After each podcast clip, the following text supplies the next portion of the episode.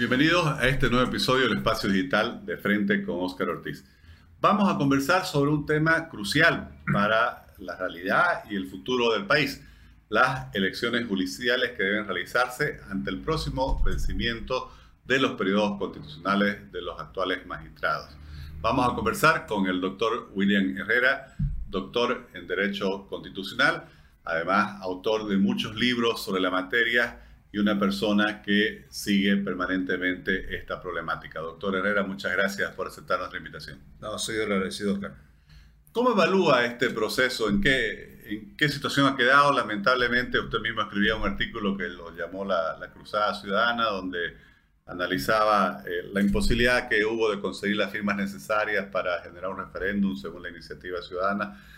¿Cuál es su evaluación del estado actual del proceso, doctor? Herrera? Bueno, ahorita está proceso de la preselección, digamos, yo diría estancado, un stand-by, y lo grave es que no se sabe qué va a pasar porque, digamos, van ya creo un par de semanas y no ha habido ninguna señal en concreto, más allá de algunas eh, ideas sueltas que largó por ahí el ministro Lima, como nunca habló incluso de la posibilidad de la, de la posibilidad de que el Tribunal Constitucional pudiera eliminar la, como tal. Bueno, es que no es una elección, pues, ¿no es cierto? Porque la designación se la hace a nivel de la Asamblea Legislativa, lo otro es pues un, un plebiscito, cualquier cosa, porque además todos los aplazados en, la, en las urnas terminaban siendo igual magistrados, saquen o no saquen votos, eh, voten blanco pues, por ello o no por ello, igual siguen el Entonces, es una cosa muy burda, pero es, lo, es el invento, es el engendro, el engendro del más. Y yo por eso creo que este proceso, digamos, eh, del MAS como tal, el modelo del MAS, el modelo judicial del MAS creo que ha fracasado, por lo menos está demostrado que todo esto que hace a este proceso que se llama de elección, pero muy discutible, hubo un proceso en 2011, en 2017, no resolvieron los grandes problemas del Poder Judicial, al contrario, los problemas del Poder Judicial se han profundizado, por lo tanto eso nos lleva a pensar y a confirmar en este momento que estamos frente a un modelo de justicia fallido. Entonces, Obviamente que todo mundo puso de alguna manera la atención en este nuevo eh, periodo que, bueno, cumplen los magistrados, las altas cortes que se llama, y ahí surgió también la iniciativa de los juristas independientes, era una iniciativa ciudadana vía el referéndum para llegar a una reforma a la Constitución y por esa reforma introducir a su vez reformas eh, judiciales. Lamentablemente no se consiguió la cantidad de firmas, es un absurdo la exigencia legal de un 20%. Eso es como que negar, digamos, la democracia directa. En el fondo es negar la democracia directa. Si, a eso no le suma toda la desinformación y el boicot que ejerció, digamos, el Poder Ejecutivo, el órgano electoral, por aquí y por allá, obviamente, digamos, que, que, hizo que no, no se tenga la, la cantidad de firmas suficiente y por lo tanto, en este momento seguimos con las mismas normativas impuestas por el MAS, con la única salvedad que en este momento, digamos, este, el MAS no tiene los dos tercios en la Asamblea Legislativa.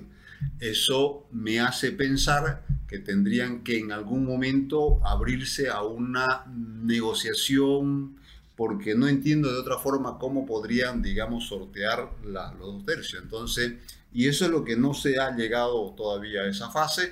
Hubieron, eh, corrieron los, los, plazos, empezaron a correr, pero bueno, ahí vinieron dos, dos acciones constitucionales que finalmente lo han bloqueado de alguna manera el proceso y en este momento pues se habla, se especula de la posibilidad de una ley o de dos leyes, incluso se habla de una ley corta, primero para regular, digamos, todo el tema, llamémosle preseleccionario, y por otro lado, qué hacer con las autoridades, digamos, aparentemente ya por los tiempos, se habla de eh, recorrer la elección, lo que podría ser la elección, ya no en octubre, sino en diciembre. Y en todo caso, por lo menos se dice que deberían tomar posesión las nuevas autoridades en enero. En enero cumplen su, su, plazo, su periodo, digamos, constitucional las autoridades, y entiendo que hasta ahí, digamos, tendrían que salir las autoridades, porque no hay la posibilidad de una prórroga, salvo, una vez se hizo, pero muy cuestionado, eh, que haya una ley que podría eventualmente hablar de una pequeña prórroga, cosa. No sabemos qué va,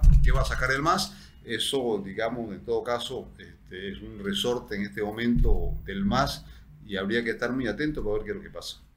Y en el camino, además, surgen una serie de, de recursos admitidos por la justicia constitucional que suspenden el proceso, algo que realmente también llama mucho más la atención y enrarece todo este proceso. Sí, enrarece. Es verdad que el, la convocatoria misma, digamos, eh, tenía aviso de inconstitucionalidad. Por ejemplo, la, la, convocatoria permite, o, o, permitía, mejor la, la que lanzaron, que haya lo que se llama el pasanaco, ¿no es cierto? Que un magistrado se vaya de un tribunal al otro. Pero claro, la constitución te pide renunciar tres meses antes cuando se trata de hacer una cosa de esta. Los funcionarios públicos cuando van a ir a un proceso eleccionario deben renunciar antes y acá, digamos, no se estaba tomando en cuenta esa exigencia constitucional. Entonces, ese es un solo dato, un, pequeño punto para, para, para, poner de manifiesto, digamos, que, que, la propia convocatoria adolecía de inconstitucionalidad. Ahora, y ahora lo han abierto mucho más, digamos, y lamentablemente lo abren en la medida, pareciera que están intentando hacer un, un traje a la medida del más. No sabemos qué va a pasar, digamos, ¿no? pero la exigencia en todo caso que deberían ponerse es transparentar mucho más el proceso, eh, insistir mucho más en el tema académico y en definitiva, digamos, este, lo ideal sería que, pudiera haber un, un, pequeño pacto por la justicia. Digamos. Todo mundo demanda una reforma judicial. El único que no quiere reforma judicial es el Poder Ejecutivo, el gobierno, porque no le conviene cambiar este, este modelo y esta eh, autoridad, las autoridades que tenemos ahora, porque bueno, han sido muy útil para poder conservar el poder, porque bueno, si no fueran estas autoridades que tenemos judiciales, no hubiera también el caso Yanin, el secuestro de, Camacho, Pumar y todos los presos políticos. Entonces, este, ojalá en algún momento se pudiera dar un pacto. Ojo que incluso eh, la, idea de un pacto, de un acuerdo, de una reforma viene no solamente de los juristas independientes o de algunas voces muy bien autorizadas de Bolivia, sino incluso de, voces internacionales. Diego García Sayán es el representante de las Naciones Unidas y hace un año que estuvo acá invitado por el gobierno y se dijo en ese momento de que se habría a partir, se habría a partir de la visita de Diego García Sayán una eh, reforma eh, judicial. Por eso lo trajeron y lo invitaron a Arturo García Sayán. Es una pena que no se hubiera respetado, digamos, este, hasta por un problema de cortesía se debió tomar en cuenta ese informe, sino para qué diablo lo invitan.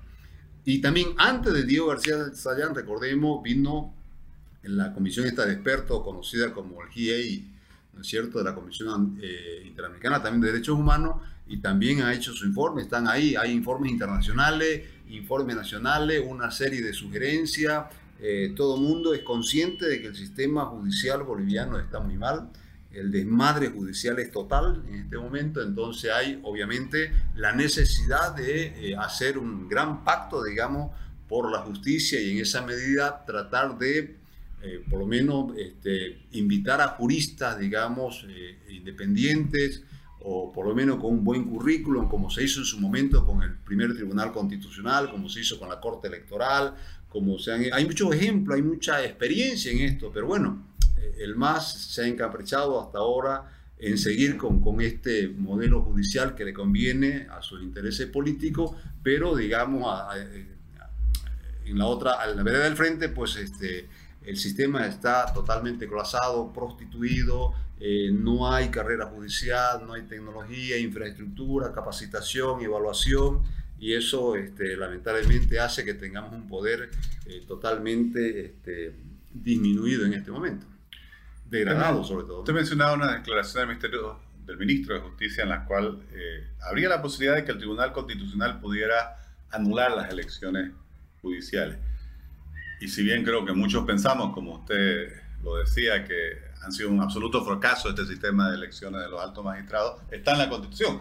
¿Podría el tribunal tener alguna especie de fallo que elimine estas elecciones establecidas en la Constitución? Es un poco difícil, digamos así, a primera, a primera idea uno dice, bueno, ¿cómo, digamos, no?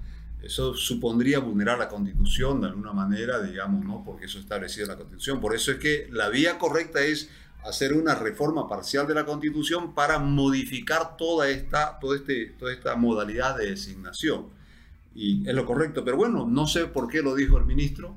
Eh, habría que preguntárselo a él también, digamos, ¿no? Este, yo personalmente no comparto esa idea porque eso supondría, digamos, darle también luz verde al Tribunal Constitucional para que en otro momento pudiera vulnerar. Ojo, no es la primera vez que vulnera la Constitución al Tribunal Constitucional. Recordemos la, la famosa sentencia constitucional 84-17 que autorizaba la reelección indefinida de Evo Morales.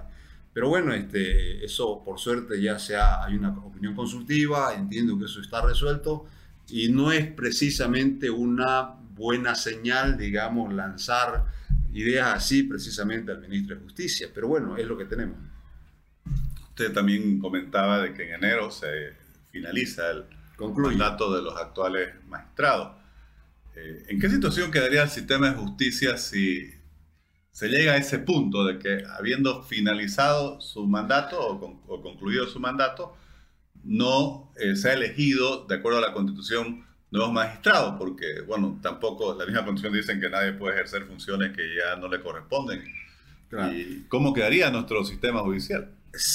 bueno, primero que sería eh, un caso bastante atípico, este, bastante especial, yo apostaría ahí que habría que ir un poquito atrás, lo que pasó con Yanine Áñez cuando el tribunal hace una interpretación y hace una ampliación del plazo de, Yanine. Obviamente el contexto era otro, el coronavirus y un montón de cosas, pero lo que, claro, lo que no puede, lo que no puede suceder es que nos quedemos sin, sin, sin autoridades a nivel de la cúpula del Poder Judicial.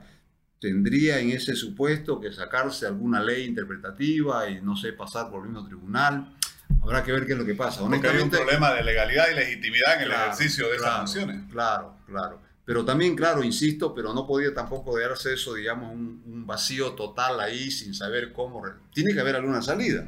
Y ahí también, en todo caso, cualquiera sea la salida, esa salida debería más o menos ser, por lo menos, si no consensuada, pero en, en, en un acuerdo, aunque sea implícito, con todas las fuerzas políticas.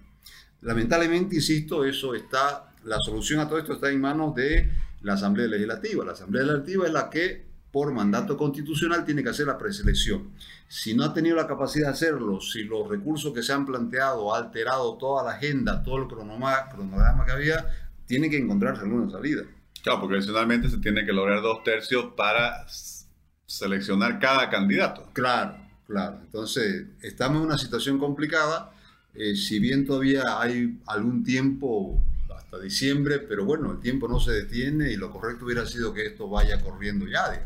¿Y qué opina usted? Porque es algo que siempre se ha discutido de buscar, por así decir, ante la emergencia una salida intermedia mediante una ley que si bien obviamente respete la atribución constitucional de la Asamblea Legislativa de seleccionar a estos candidatos, le dé participación a la sociedad civil en esa selección para garantizar que hayan, la ciudadanía tenga realmente opciones de candidatos que le puedan devolver la independencia a la administración de la justicia. Sería una gran cosa y ojalá lo hagan. Y no solamente la sociedad civil, yo incluso iría un poco más allá. A mí me hubiera gustado que vía esa transparencia, que es lo que más falta creo hace, que incluso organismos internacionales pudieran hacer un poco de eso, digamos, no, me, imagino que no cuesta mucho, eh, para tratar un poco de garantizarle y darle legitimidad y que además eso permita también que gente representativa pudiera participar de, esta elección o de esta designación, como quiera llamársele.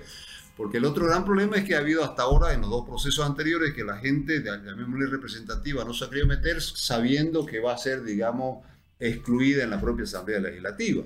Ahora con el tema de los dos tercios más una transparencia, digamos, de todo el proceso y si a eso uno le sumaría eh, en bien de este proceso mismo y de la justicia, que la posibilidad de que pudiéramos tener vedores, sería una gran cosa. A mí me gusta el modelo, por ejemplo, de designación de la Corte Interamericana de Derechos Humanos. ¿Cómo funciona? Claro, porque hay una serie de filtros, digamos, los candidatos se presentan, la sociedad tiene la posibilidad de objetar, de, observar, de cuestionar.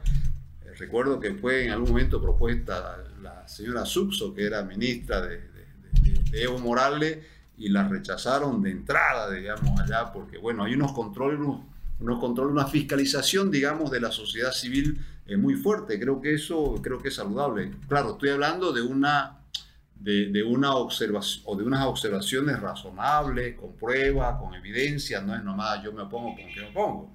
Y eso, eso permitiría de alguna manera cualificar mucho más el proceso y le haría mucho bien, creo yo, al propio sistema judicial boliviano.